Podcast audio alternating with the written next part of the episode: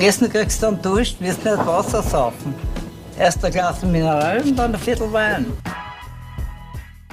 Hallo und herzlich willkommen zur 17. Folge Wein für Wein. Mein Name ist Kedi. Und mein Name ist Michael.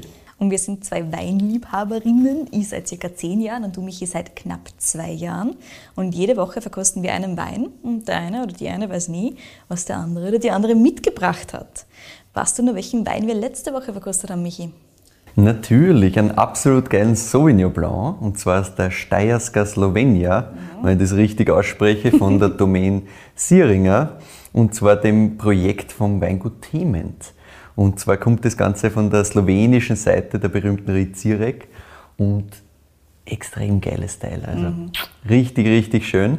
Und haben wir da eigentlich dazu noch ein bisschen Feedback bekommen? Ja, dazu haben wir ein Feedback bekommen, also eine Info. Und zwar, dass wir zwischen Feinhefe und Vollhefe geswitcht sind ein paar Mal. Ah, das, das stimmt. Das ist ja. nur ein wichtiger Punkt und deswegen sprechen wir am besten nur ganz, ganz kurz darüber, was Feinhefe ist und was Vollhefe ist, was die zwei unterscheidet und wieso die so wichtig waren für die letzte Folge. Weil der letzte Wein ist ja 66 Monate auf der Feinhefe gelegen und das haben wir ein paar Mal angesprochen. Ja, im Prinzip ist es ganz, ganz einfach. Vollhefe kommt zuerst, Feinhefe kommt danach. Während dem Gärungsprozess braucht man, also wo der Traubenmost zum Wein wird, wo der Zucker zum Alkohol wird, braucht man Hefe. Und diese Hefe, ursprünglich ist diese Vollhefe, ne? also ursprünglich während des Gärungsprozesses ähm, ist die Vollhefe dabei, dass sie eben diesen Zucker zum Alkohol verwandelt. Und wenn man dann den Wein abzieht von dieser Vollhefe, nachdem dieser Gärungsprozess abgeschlossen ist, bleibt noch die Feinhefe übrig, es sei denn, man filtriert ganz stark. Also wenn man ordentlich filtriert, dann ist keine Feinhefe mehr da. Es ist allerdings ein Stilmittel, das es schon sehr, sehr lange gibt. Das ist auch keine neue Erfindung, mhm. dass man den Wein auf der Feinhefe weiter liegen lässt. Das hat ähm, gar nicht mehr so ganz arge geschmackliche Komponenten, sondern das ist vor allem einerseits wichtig ähm, für die Reduktivität also es bleibt im Prinzip ähm, dem Wein Oxidation erspart und das ist natürlich gut, weil er dann mehr ausgebaut werden kann, weil er dadurch nicht oxidiert. Das heißt also, dem Sauerstoff wird er nicht ausgesetzt, ohne dass es irgendwelche Probleme dabei gibt. Genau, und auf der Feinhefe zu liegen. Das kann für drei Monate sein, für sechs Monate sein, für zwölf oder eben, wie wir es beim letzten Wein hatten, für 66 Monate. Man kann einen Wein natürlich auch auf der Vollhefe ausbauen. Das wird ganz gerne mal im Natural Wine Bereich gemacht. Das hat dann mehr äh, Impact noch auf die geschmacklichen und vor allem auf die, äh, sagen wir mal, auf die Voluminosität eines Weines. Also wenn ein Wein sehr lange auf der Vollhefe ausgebaut wird, dann schmeckt er im Normalfall im, am Gaumen so ein bisschen runder, ein bisschen voller, ein bisschen cremiger. Also das ist auch noch so ein Unterschied. Die Feinhefe macht dann nicht mehr so einen großen Unterschied dabei. Genau, das ist der Unterschied. Jetzt bin ich schon wieder recht lang gewesen, soll mich Ja, aber ich glaube, es war, es war sehr, sehr, sehr gut, das einmal äh, ganz klar einmal darzulegen, weil das doch zwei Begriffe sind, die immer wieder mal vorkommen ja, können. Die auch öfter mal vorkommen bei uns. Genau, Wein. haben wir das einmal geklärt. Ja, und nachdem ich letzte Woche einen Wein mitgebracht habe, bist du diese Woche dran. Ich habe da schon was mitgebracht. Sehr gut. Er steht schon vor dir. Ich schaue mir gleich einmal an. Schau dann einmal an. Hallo, Wein. Erzähl uns einmal ein bisschen, was du da Gerne. siehst voll schöne, strahlende, so helle goldgelbe Farbe. Mhm. Ein bisschen trüb ist er auch, das heißt, er ist nicht ganz klar. Richtig. Dann schauen wir uns das Ganze mal ein bisschen im Glas an. Viskosität und so weiter. Also er bewegt sich relativ leicht im Glas. Ja. Da ist jetzt nichts, das zu langsam fließt. Ja, genau. Also Viskosität würde jetzt eher ins leichte bis mittel. Leicht bis mittel, genauso hätte ich es auch gesagt. Ich glaube, das beschreibt das ganz gut. Genau, dann halte ich mal meine Nase rein da. Mhm. Vielleicht noch ganz kurz zum Erzählen. Das ist definitiv nicht filtriert, das sieht man auf jeden ja, Fall. Genau. Es ist ordentlich trüb. Du hast da ein paar so kleine Schwebeteilchen, die da herumfliegen. Mhm. Also das ist schon etwas in die Natural-Richtung. Ja, so, so weit kann man sich da schon mal festlegen, glaube ich. Und das hat man auch sofort in der Nase. So ist es. Recht klassisch natural. Du hast so ein bisschen diese Abfälligkeit, diese Birne. Du hast ein bisschen was Blütenartiges fast drinnen tatsächlich. Ja, ich finde, die Birne ist für mich die, die, die holt mich da am meisten. Also, Fast wie wenn es in so ein Birnenmus oder Birnenapfelmus ja, was einrührst. Ja, voll. Also ich finde, das ist für mich das äh, Witzige gewesen bei dem Wein, dass diese Birne da so rauskommt. Also richtig, also es Also Herz, wir sind da ganz, ganz stark bei den Kernfrüchten. Ganz stark, ja. Das ist, das ist sehr fruchtig, sehr frisch, das Ganze. Ich finde so ein gewisses, wie schon gesagt, so ein bisschen eine florale Ja, Finde ich auch. Und so ein bisschen Kräuter kommen auch ein bisschen durch. Ja, genau, so ein bisschen. Und also wirklich so eine, nicht unbedingt die Kräuterwürze, sondern Würze von so richtigen Gewürzen, so Nelken, zimtig. Ja. Es erinnert mich alles ein bisschen an Apfelmus, deswegen Das ist es finde ich auch, wahrscheinlich das genau finde ich das. auch, ja. Aber ich finde, ich find, das, ist, das ist vollkommen dort. Also für mich ist halt das, das Fruchtige noch viel stärker in der Birne. Das kommt bei mir irgendwie, Absolut, ja. da kickt es bei mir noch stärker. Aber wirklich so ein Birnenmus, so, so länger liegen gebliebene Birnen, irgendwie so, das ist alles so Ja, ein genau. bisschen. Nichts super Frisches, genau. Genau, also du hast, du hast eine Frische in der Nase, aber nicht über die Frucht, Ja, sondern da kommt so eine Kühle natürlich durch. ja. Ja diese, diese Nelke-Zimtnoten finde ich ja ganz lustig. Mhm. Also im Normalfall ordnet ich sowas dann eher zu einer, zumindest so ein bisschen am Holz ausbaut. So. Also ich würde mal sagen, das ist nicht komplett in irgendeinem Stahltank Nein, ausgebaut ist er nicht. worden. Das geht sich einfach nicht aus. Ist er nicht. Na, dann nehme ich mal einen Schluck. Nimm einen Schluck. Er ist viel da. ist geil, oder? Ist geil. Hat relativ äh, leicht, also als Viskosität, wie wir vorher schon gesagt haben, Mhm. ist relativ auf der leichten Seite. Voll. Du hast aber viel da an, an Geschmack, an Aromatik am Gaumen. Mhm. Da sind wir auch wieder ganz, ganz stark bei dieser Birnenthematik. Ja, voll. Ganz Also, extrem. Er bleibt schon ein bisschen, aber nicht zu lang. Nein, das ist, das ist eigentlich was, was schnell durchgeht. Hm. Aber man hast jetzt sofort Lust auf den nächsten Schluck. Also Ja, es ist genau. Mega trinkig und ich finde, es ist ein bisschen ein Birnensaft für Erwachsene. Mhm, Also das ist so, finde ich, der, der ganz erste Zugang, du hast so ein leichtes Prickeln am Gaumen auch, was, ich, äh, was mir aufgefallen ist, so zu Beginn und dann hast du wirklich voll diese Birnennoten. Ja. Dann kommen wieder ein bisschen diese Kräutersachen. Die Nelke, finde ich, ist da auch wieder da so ein bisschen. genau. Und halt mega trinkig, ja. Ja, ganz genau. Birnensaft für Erwachsene ist da sehr on point. Ja. Das passt sehr, sehr gut dazu. Und das macht sehr viel Spaß. Absolut. Das ist jetzt auch kein komplizierter Wein, also den kannst du wirklich jeden hinstellen, auch Leute, die jetzt vielleicht noch nicht so viel Natural getrunken haben. Habe ich auch Also, da auf meinem. das kann ein Wein sein. Genau. Oh, cool. Ja, genau. Ich habe das auch auf meinem Zettel da stehen. Es ist äh, ein schöner Naturweineinstieg. Ja. Wieder mal. Also das ist was, was, was du jedem hinstellen kannst. Mhm. Ich habe das auch in den letzten Tagen ein bisschen probiert. Ja, sehr gut. Weil Ich hatte zum Verkosten schon auch Flaschen offen, Mhm. habe die ein paar Freunden hingestellt und genau dieses Feedback ist gekommen, ah, das ist aber leibend, ah, das schmeckt mir, das macht Spaß. Ja. Und genau das finde ich ist es. Also das ist nicht die ultimative Komplexität, sondern das ist easy going, easy drinking, das Ja. macht richtig Spaß. Absolut. Einfach, einfach schön. Was ich auch ganz spannend gefunden habe, nachdem ich die erste Flaschen davon, das ist Nummer zwei, Mhm. die erste Flaschen ähm, ein bisschen länger offen gehabt habe, der verändert sich nicht. Was ich gut finde. Weil bei, Mhm. Der bei, hat der Stabilität? der hat das Stabilität. dem jetzt nicht zutrauen, ja, tatsächlich. Das hat mich nämlich auch ein bisschen gewundert. Der hat tatsächlich ganz gute Stabilität. Ich habe den über Wochen im Kühlschrank gehabt, kein Problem. Wirklich? Ja, es hat mich, deswegen, deswegen erwähne ich das, weil das ist bei, bei Natural Wines, gerade bei so leichten Sachen, mache ich es mal ein bisschen gefährlich. Genau, es gibt welche, die oxidieren da quasi genau. im Glas weg. Genau, und die schmecken am nächsten Tag nach irgendwas komplett anderem, was dir dann vielleicht nicht mehr so taugt. Ja, in dem Fall. Abgestandener Most war er zwar Klassiker. Genau, das funktioniert tatsächlich, das schmeckt nach dieser schönen Birne. Spannend. Ich gehe mal davon aus, nachdem wir da eher im Natural Wine Bereich sind, dass der wahrscheinlich minimalst geschwefelt ist, wenn überhaupt. Nein, gar nichts. Gar nicht. Na, spannend. Gar nichts Sache. geschwefelt in diesem Fall, ja. Aber ja, wir sind im Natural-Bereich, das hast du eh schon angesprochen, das Klar. ist sehr, sehr logisch. Magst du so einen Tipp abgeben, was das sein könnte? Wie immer mag ich einen Tipp abgeben, was das sein könnte. Ich Auch wenn ich da wieder komplett falsch liegen werde. Aber es ist die Gaude dran. Ja, na probier's. Ich hätte gesagt, das ist ein Cuvée, es ist keine reine Rebsorte. Und das ist natürlich schon das Erste, was vollkommen falsch Ah, ist. wunderbar. Ich habe gerade überlegt, ob ich dann auch sagen soll, es ist übrigens reinsortig. Don't do it. Dann stehe genauso da wie jetzt Entschuldigung. da stehe. Nämlich mit, oh mein Gott, was ist denn das, wenn das eine einzelne Rebsorte ist, um Himmels Willen. Ich meine, es ist, man muss es wirklich nochmal dazu sagen, wir sagen das eh eigentlich immer, aber bei Natural ist das halt einfach extrem schwierig. Ja. Das, du hast nicht so diese Sortentypizität komplett da. Ja. In Aber dem ja. Fall, egal was es ist, bin ich gespannt, ob es irgendwas mit der, mit der regulären Sortentopizität zu tun hätte.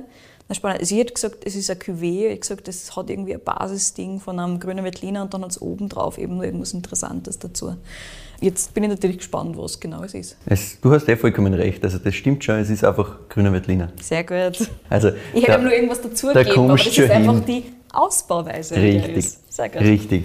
Ähm, magst du vielleicht auch noch raten, wo wir hier sind? Boah. Das ist halt kannst bei Natural vergessen, ich weiß. Chancenlos ähm, bist du da. Ich meine, wenn wir bei Grüner Veltliner sind, machen wir wieder einen kleinen Geografie-Österreich-Exkurs.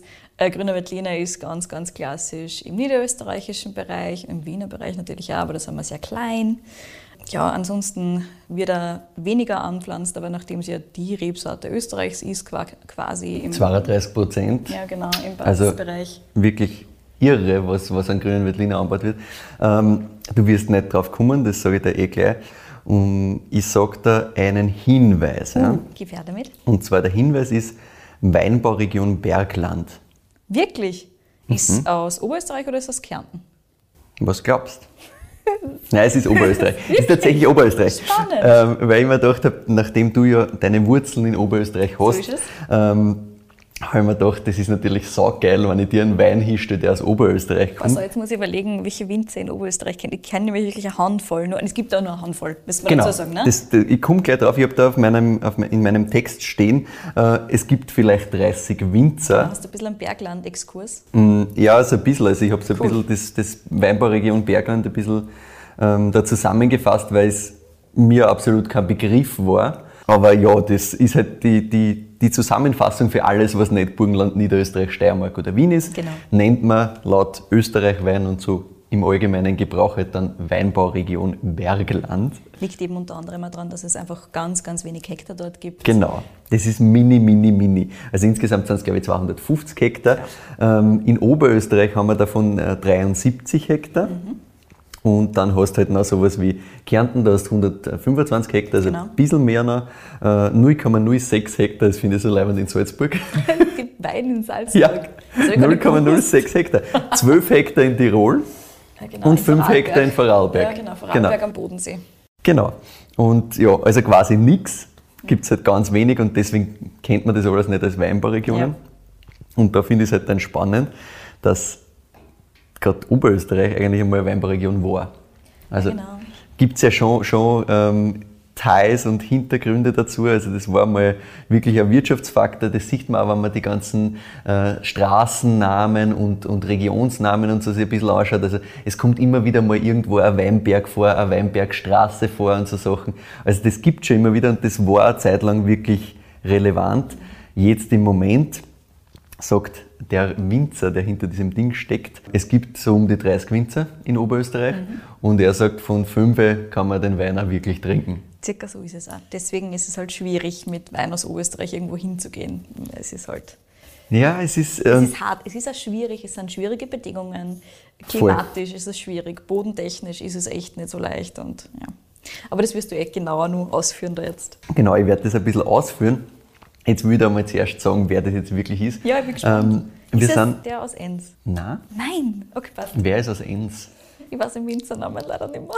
Also wir sind, wir sind in der Nähe von Christkirchen tatsächlich. Christkirchen? Ja. Sicher nicht? Okay. Also wir sind, wenn man sich das geografisch verorten mag, das ist quasi, wenn man so ganz plakativ sagt, in der Mitte von Oberösterreich. Ja. Also wir sind quasi zwischen, zwischen Christkirchen und Bad Schollerbach. Mhm ist da in der Nähe und Wels ist da jetzt die nächste größere Stadt, die da im Umkreis ist, aber das ist dann schon ein Stickel. Ja. Mhm. Wir sind beim Armin Kinesberger.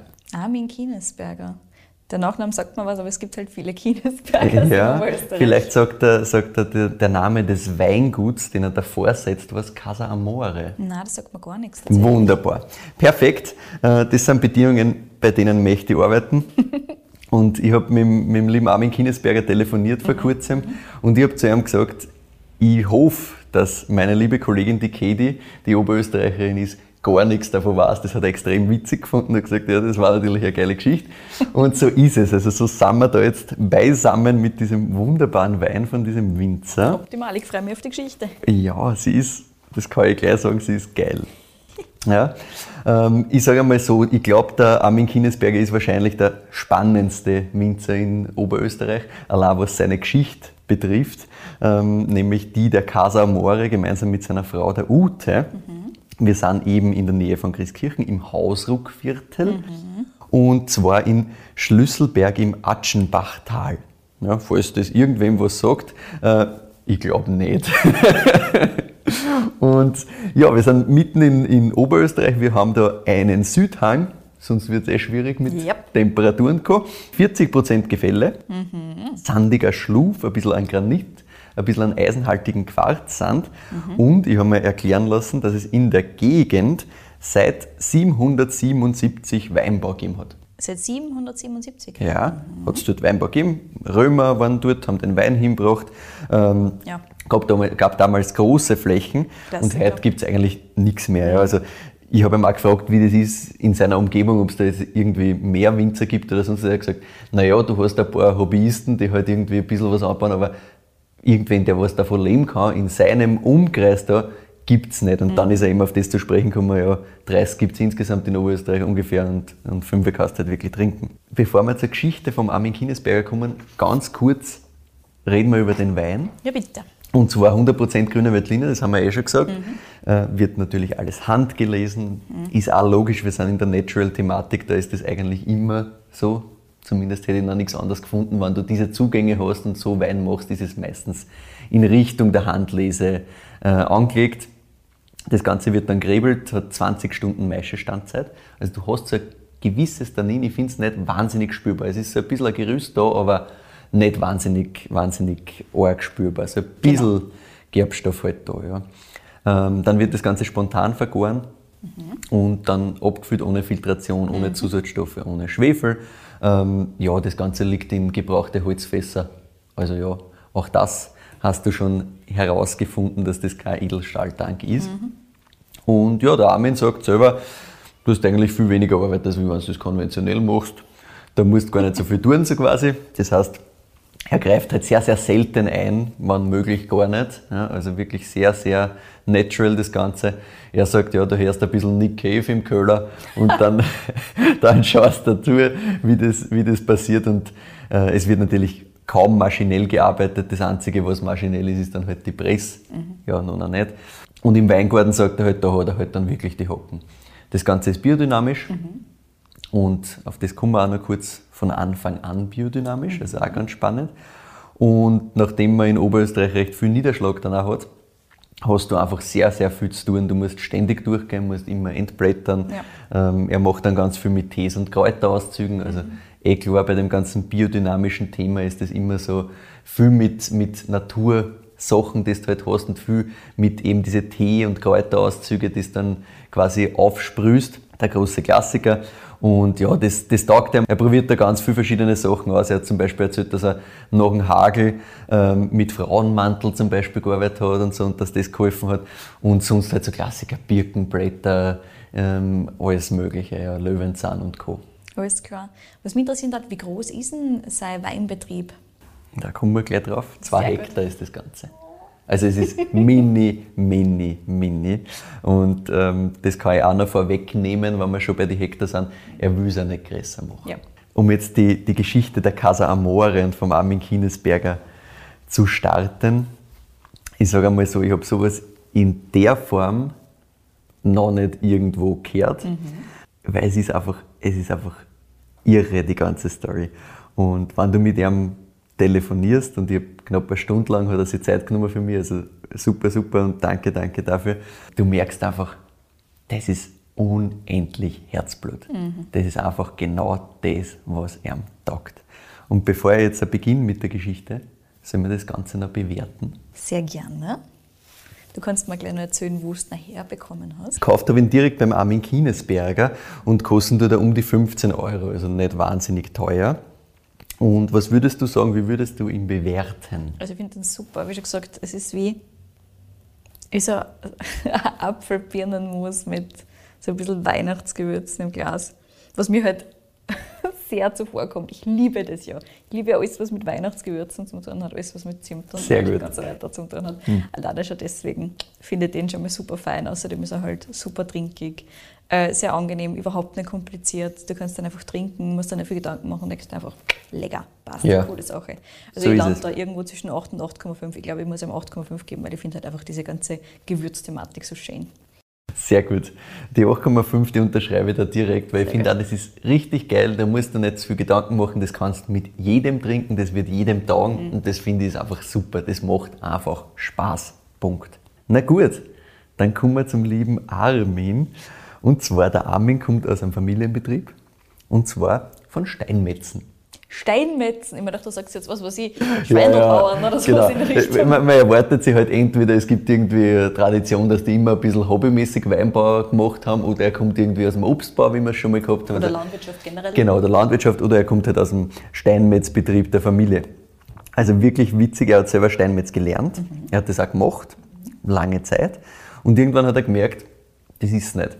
Das ist einfach nichts für mich und, und es muss sich irgendwas ändern. Er war sagt er selber, er war körperlich und psychisch ziemlich schlecht benannt. Das war alles irgendwie, es hat nicht, war nicht stimmig. Und er hat sich dann gefragt, okay, was will ich eigentlich mit meinem Leben tun?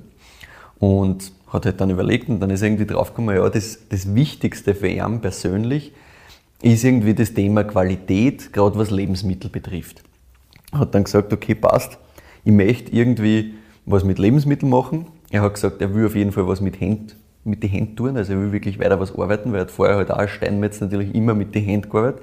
Das taugt ihm aber auch, er will was angreifen können, er will was machen können und hat dann gesagt, na gut, dann will ich Landwirt. Na? Mhm. Okay. Und dann hat er sich gedacht, naja, aber ich will nicht irgendwie das machen, was eh schon jeder in der Umgebung macht, weil das ist ja irgendwie, es ist nichts.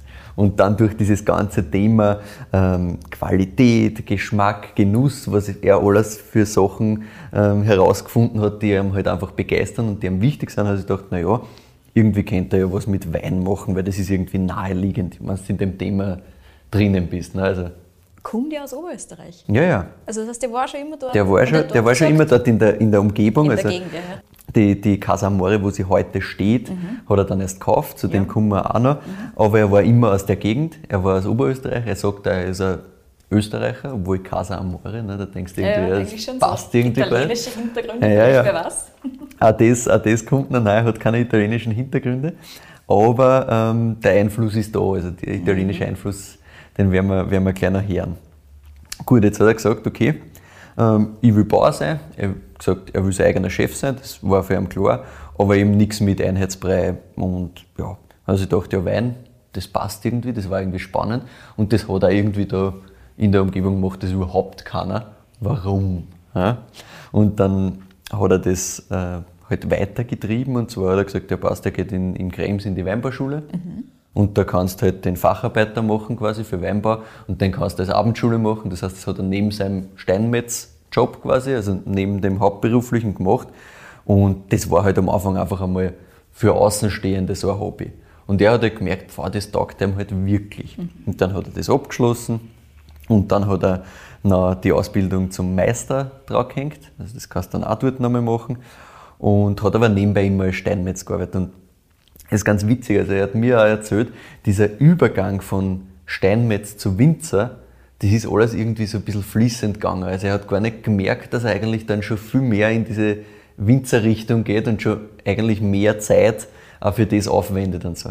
Das war alles immer so. Er hat dann lange eben nebenbei noch als Steinmetz arbeiten müssen, weil natürlich, du musst irgendwie Geld auch verdienen und so. Mhm.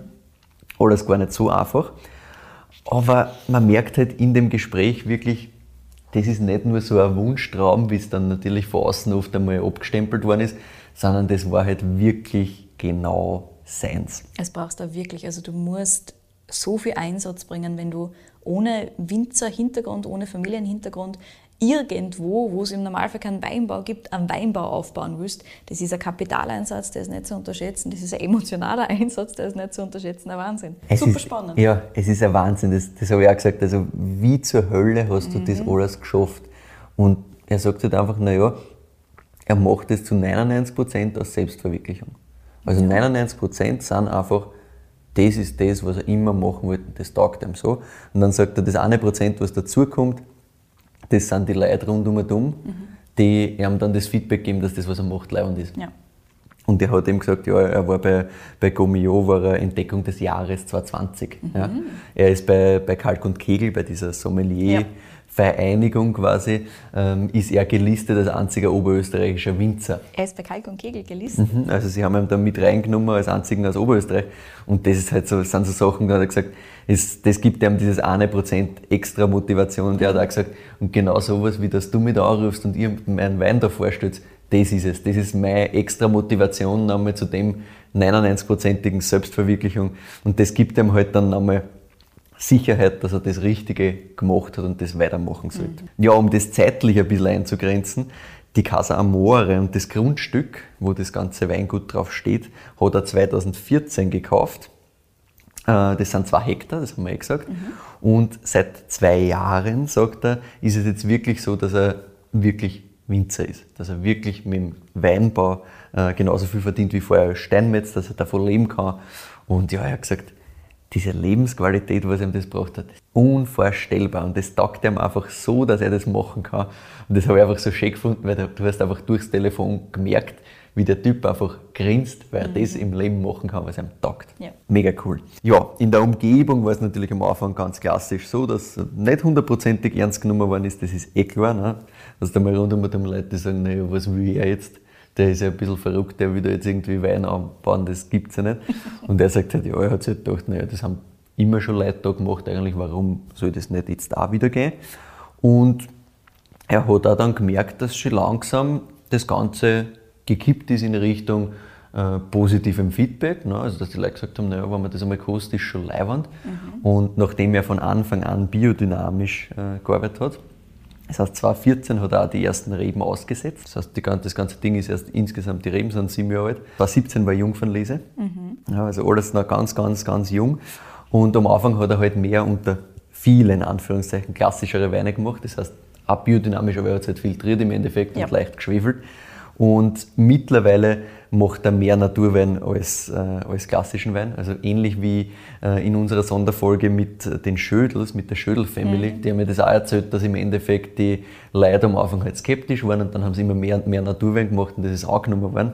Im Endeffekt erzählt der, der Armin das ähnlich, weil er sagt, ähm, die Leute sind zu ihm gekommen, haben halt dann einmal zum Beispiel einen Petnat, den er auch macht, äh, den Apollo, der ist auch ganz geil, der heißt übrigens das haben wir noch gar nicht erwähnt, mhm. der heißt Amore Naturale Grüne Veltliner aus dem Jahre 2020. Ah, beautiful. Und er sagt ihm, ja, die haben halt Petnat, hat keiner was anfangen können. Mhm. Mittlerweile kommen die Leute und sagen, ja, sie wollen wieder den Petnat, weil der war so leibend. Also das trat sich auch in seiner Umgebung und eben über die Grenzen so ein bisschen hinaus, mhm. weil das Interesse jetzt immer größer und größer wird und das ist halt natürlich super leibend für ihn. Ja, genau. 2014 haben wir gesagt, das Grundstück gekauft, Reben ausgepflanzt, von Anfang an biodynamisch, seit 2018 Demeter zertifiziert. Mhm. Äh, das dauert ein bisschen im Normalfall, weil man halt nicht weiß, was genau oder nicht bestätigt hat, was genau davor da an dem Boden passiert ist. Das heißt, die, die Zertifizierung dauert aber, bis du das machen kannst. Er hat äh, in seinem Weingut äh, einen Esel, den haben sie immer schon gehabt. Es gibt Gänse, äh, es gibt Ziegen, es gibt Schafe, also das ist alles mit, mit vielen Tieren, die da überall herumwandern. Kreislaufwirtschaft also. Komplett. Dann hast du eben die, die Casa Amore, mhm. ist quasi ein Haus. Zu dem komme ich dann nochmal, warum der, der Name so entstanden ist. Und den Weinkeller, das ist alles so ein bisschen extra, weil ich habe ihm dann gefragt, naja, zwei Hektar, hast du irgendwie vor, das größer zu machen einmal? Und er sagt halt, nein, das, das gefreut ihm eigentlich im Moment nicht. Im Moment geht es eher darum, das Ganze ein bisschen zu zentralisieren. Er sagt halt, ja, du hast auf der einen Seite da den Weinkeller, dann hast du äh, die Rebfläche, dann hast du die, die Tiere, die da stehen, dann hast du da das, das Haus, wo sie drin wohnen und wo sie auch viel machen. Und er würde das gerne irgendwie alles ein bisschen mehr zusammenbringen und ein bisschen mehr in eins bringen. Das ist so sein Projekt für die nächsten Jahre.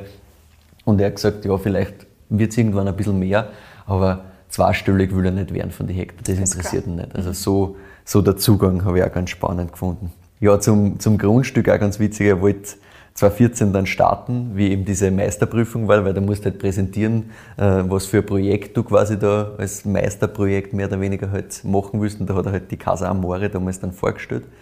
Dann war das auf einmal alles sehr da. Mhm. davor war das alles irgendwie so, er hat halt gemacht und gemacht und gelernt und interessant und da hat er dann irgendwie gemerkt, ui, jetzt geht's wirklich los. Jetzt brauchen wir ein Grundstück, jetzt, jetzt ziehen wir das durch. Und das war halt alles eigentlich viel zu teuer. Und dann ist auf einmal eben dieses Grundstück, wo er heute sitzt, zum Verkauf gekommen. Und das war perfekt. Und der hat sich gedacht, geil, wenn sowas zu mir kommt, dann muss ich das durchziehen. Mhm. Und er macht jetzt insgesamt pro Jahr so 7.000 bis 8.000 Flaschen. Mhm. Also auch nicht viel. Ja. Das ist alles in, in einem sehr kleinen, ähm, kleinen Kreis quasi. Du hast eben diese Amore Naturale Richtung, das sind eben die Naturweine vor allem, sagt eh schon der Name. Du hast zum Beispiel einen Zweigelt oder einen gemischten Satz oder mhm. Und dann hast du noch die klassischeren Weine quasi, die ja halt schon ein bisschen schwefelt. und, und filtriert. Da macht er auch einen grünen Veltliner, das dann ein Pinot Blanc zum Beispiel. Dann hat er eben den Petnat und dann hat er noch ein paar Sachen, die ähm, gereiftere Naturals sind, die er am Anfang gemacht hat. Mhm. Äh, die heißen dann, einer heißt glaube ich Into My Arms und so. Also da hat er noch ein paar, ein paar Side-Projects auch noch dazu. Alles, alles ganz spannend.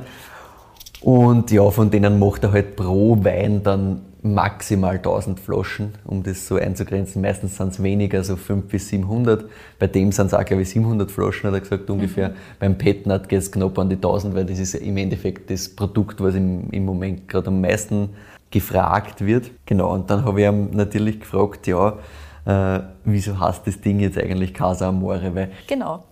Wie kommt man genau, weil ich, ich habe mir halt auch gedacht, so, was, was zur Hölle. Ich meine, Casa Amore Armin Kinesberger schreibt da über Offe. Mhm. Damit ist gleich mal klar, okay, das kommt irgendwie aus Österreich und nicht, hat nicht das Italienische, aber irgendwie kennt man sich nicht aus. Mhm. Und auf dem, auf dem Etikett, also auf seinem Logo, äh, ist so ein, so ein Dreirad-Vespa, so ein Ape oben. Mhm. Mit, dem, mit dem fährt er immer herum. Mhm. Und das ist auch schon ein bisschen ein Hinweis darauf, woher das Ganze kommt. Mhm. Also er hat halt einfach diese italienischen dieses italienische Feeling voll in sich. Also er ist immer schon mit dem Drum herumgefahren, das hat ihm immer schon taugt. Er sagt, ja, unser Haus, äh, das wirkt, das war irgendwie in der Toskana. Ah. Und wenn du reingehst, dann fühlst du dich, wie, wie wenn du im Urlaub warst. Also er hat halt komplett diesen, diesen Italien, äh, diese Italien-Liebe quasi in sich. Mhm. Und die Geschichte zum, zum, zu Casa Morris selbst war dann so, dass die, die Freunde von ihm und die Leute rund um um immer wenn sie zum Armin Kinesberger gefahren sind, gesagt haben,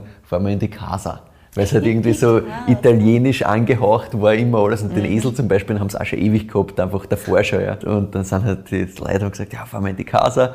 Und dann ist das irgendwann aus, aus Spaß Casa Amore geworden, mhm. weil er und seine Frau immer so verliebt reinschauen, so quasi. Also so, er hat gesagt, ja, sie sind auch so verliebt, ja. Also da braucht man sich gar keine Sorgen machen quasi.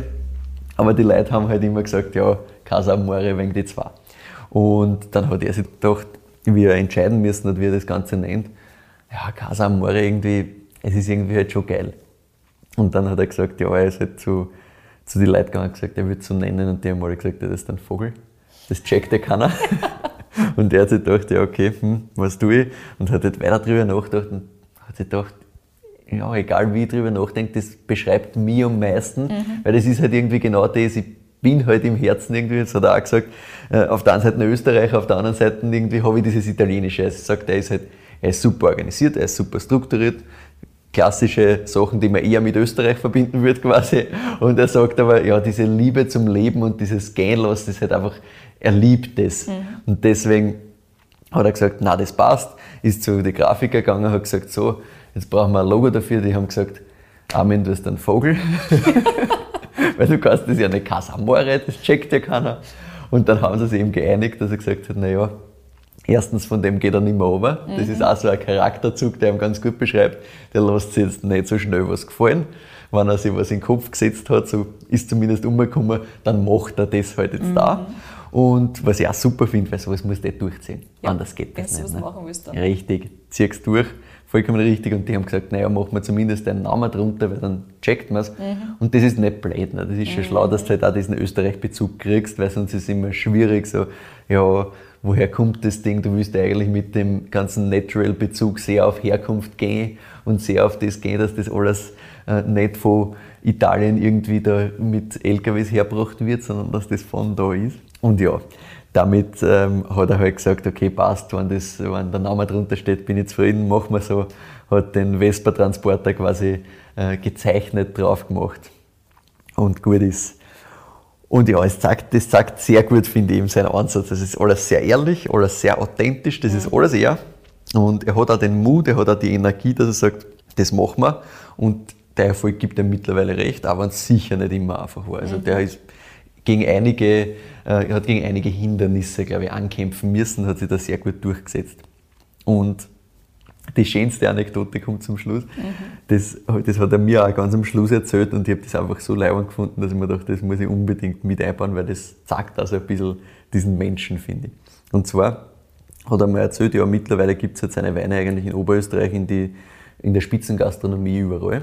Also, also im Mülltalhof zum Beispiel Sehr kennt cool. man, äh, das Bootshaus in Trankirchen zum Ja, Beispiel genau. hat seine Weine auch. Und da feiern sie ihn überall, weil er halt ja, der einzig geile oberösterreichische Winzer ist quasi.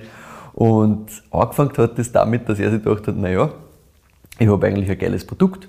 Die ganzen Wirtshäuser und größeren Gastronomen, die, die gute Qualität liefern, bei denen ich gerne essen gehe, die, die müssen das ja eigentlich auch schätzen, dass ich da gute Qualität mache. Und mit dem muss ich jetzt einmal reden. Und an, eines Tages war er halt in Salzburg und hat sich gedacht, ja, ähm, eigentlich mit dem, mit dem Sommelier vom Icarus, vom Restaurant im, im Hangar 7, müssen die mal sprechen. Und irgendwie zwei Wochen davor hat er dem eine E-Mail geschrieben, wo er seine Geschichte erzählt. Da ist natürlich nichts zurückgekommen, das Ja. kommt halt irgendwo an und geht in der Versenkung unter. Also ich dachte, na, jetzt bin ich eh in Salzburg, machen wir das einmal persönlich. Dann ist er hingegangen und äh, beim Hangar 7, bei dem Lokal, musst du unten reingehen und dann gibt es einen Empfang, ähm, musst sagen, was du willst und dann begleiten sie dich nach oben. Und er hat halt den Namen von dem Sommelier gewusst, hat gesagt, ja, ich habe mit dem einen Termin. die, die beim Empfang haben gesagt, aha, ja gut, so haben wir einen Termin, na gut, dann bringen wir sie hoch, ist auf. Der Sommelier war mitten im Service, der hat natürlich keine Zeit für ihn gehabt. Äh, was macht der Armin Kinesberger? Er nimmt die zwei Flaschen, die er mitgenommen hat, stellt sie ihm hin und sagt, du, das sind zwei Flaschen, ich habe dir eine E-Mail geschickt, wo ich dir erzählt habe, was ich eigentlich alles mache. Schau dir das an, ich freue mich, wenn du mir Feedback gibst und vielleicht hören wir sie wieder mal. Passt. ist gegangen. Es ist einmal vier Monate nichts passiert, weil natürlich ist das irgendwo auch ein bisschen untergegangen bei dem Sommelier. Der hat sich dann äh, vier Monate später gemeldet. Er hat sich vier Monate später trotzdem Er hat gemeldet, er hat sich gemeldet, Na, also. hat ihm eine riesen E-Mail geschrieben, hat sich extrem entschuldigt, hat gesagt, ja, er hat die zwei Weine gekostet, Mhm. er hat sich die Geschichte angeschaut, er findet das mega geil, äh, er würde gern zehn Kisten bestellen. Und Nicht schlecht. seitdem gibt es seine Weine dort. Und er sagt, ja, im Endeffekt habe ich das bei allen Lokalen so gemacht. Das heißt, er will auch gar keinen Vertrieb haben, also das interessiert ihn nicht, dass irgendwer anderer für ihn jetzt Vertrieb macht. Er will seine Geschichte erzählen. Und er sagt auch, ja, ich brauche nicht irgendwo in, in Villach in einem Lokal meine Weine haben oder irgendwo in Vorarlberg oder unbedingt in Wien, um das geht es ihm nicht. Ihm geht es darum, dass die leibenden Lokale, die es in Oberösterreich gibt, die genauso auf heimische Qualität und auf lokale Qualität setzen, äh, seine Weine kennen. Dann ist er halt überall hingefahren. Und mittlerweile ist es halt so, wenn er zum Beispiel im Bootshaus in, in Traunkirchen sitzt, und dann kommt der Chef her und sagt, ah, Mann, wie geht's da, so geil, was machst du gerade Neues und was weiß ich. Und jetzt sind die eigentlich alle ganz gut befreundet und er hat gesagt, ja, ein besseres Kompliment kannst du in Wirklichkeit nicht kriegen. So ist ja. es auch. Und ich finde es jetzt so geil, dass er einfach, er geht einfach hin und sagt, ja, Herrst, äh, wie war's, machen wir das und äh, es funktioniert, weil er halt einfach, du merkst das auch am Telefon, das ist halt ein sympathischer Kerl, der einfach von Freude über das, was er macht, komplett strahlt. Und ja, natürlich, er will ja nichts verkaufen. Du merkst, der will ja nichts verkaufen, der will dir einfach nur erzählen, was er Geiles macht. Und wenn es dir auch taugt, naja, dann kannst du, besser. ja, kannst, du- können wir ja zusammenkommen. Ja, aber wenn nicht, dann halt nicht. Ne? Also, das habe ich extrem schön gefunden und ja, ich glaube, der Armin Kinesberger hat einfach wirklich seine Berufung im Leben gefunden und das finde ich richtig schön.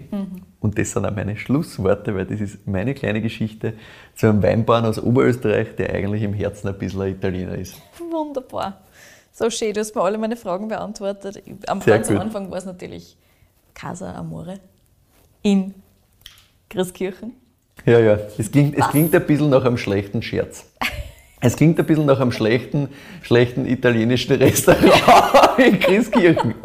Aber mit der Geschichte dazu, mit was sein Wein siehst und mit dem, mit dem Etikett drauf und mit dem Armin Kinesberger, du wirst sofort einmal sagen, okay, was ist das bitte? Ja. Und damit hat er eigentlich eh gewonnen. Ja. So ist es. Weil es ist in Wirklichkeit wurscht, was da für ein Name umsteht, glaube ich. Es muss nur passen zum Gesamtbild und das tut es in dem Fall. Absolut. Ist das cool. Und vertreibt er seine Weine oder werden seine Weine in irgendeiner Vinothek oder sowas in Richtung auch vertrieben oder kann man die wirklich nicht Ja, du hast äh, eine Vinothek, glaube ich, in, was ist das, Seewalchen oder so irgendwo bei, bei einem Kollegen von ihm vertreibt das, aber sonst eigentlich direkt bei ihm, ja. Eine spannende Geschichte. Das ist cool. Und ich habe wirklich noch nie was von dem Michael Perfekt. gehört, noch nie was vom Winzer gehört. Auch. Perfekt, ja, ich habe ich hab ihn gesehen bei, bei Kalk und Kegel eben Ja. und hab halt, bin halt auf den Artikel gegangen, weil ich mir gedacht habe, aha, okay, ein lustiger Typ aus Oberösterreich mhm. macht Wein, das finde ich natürlich witzig. Auch mit dem Hintergrund, dass ich mir gedacht habe, okay, wenn das geil ist und ich dir das sagen kann, ist das natürlich umso besser. Urlustig, genau. Und haben wir das halt dann angeschaut und dann habe ich immer einen Artikel im, im Kurier über ihn, den er verlinkt hat, auch gelesen. Und so. Da habe ich gedacht, okay, das ist schon ein wirklich cooler Typ. Ja.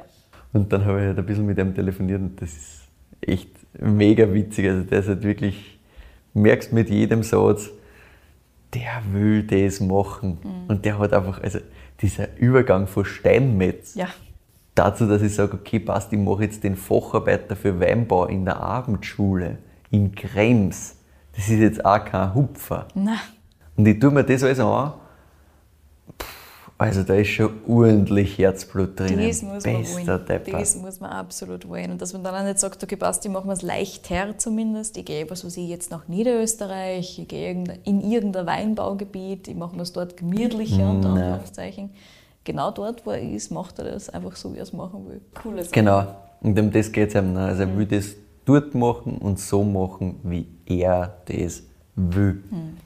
Er hat auch gesagt, mit, mit ähm, weil ich gefragt habe, ja, aber vergrößern, da brauchst du irgendwie Leute und so. Ja. gesagt, ja, das ist das nächste Thema, wenn er das wirklich machen wollen würde, müsste der Leute anstellen. Mhm. Aber für vier Monate, weil den Rest braucht das ja dann eigentlich wieder nicht. Also ja, das genau. ist immer die Schwierigkeit beim Weinbau, wann brauchst du mhm. wirklich viel Leute?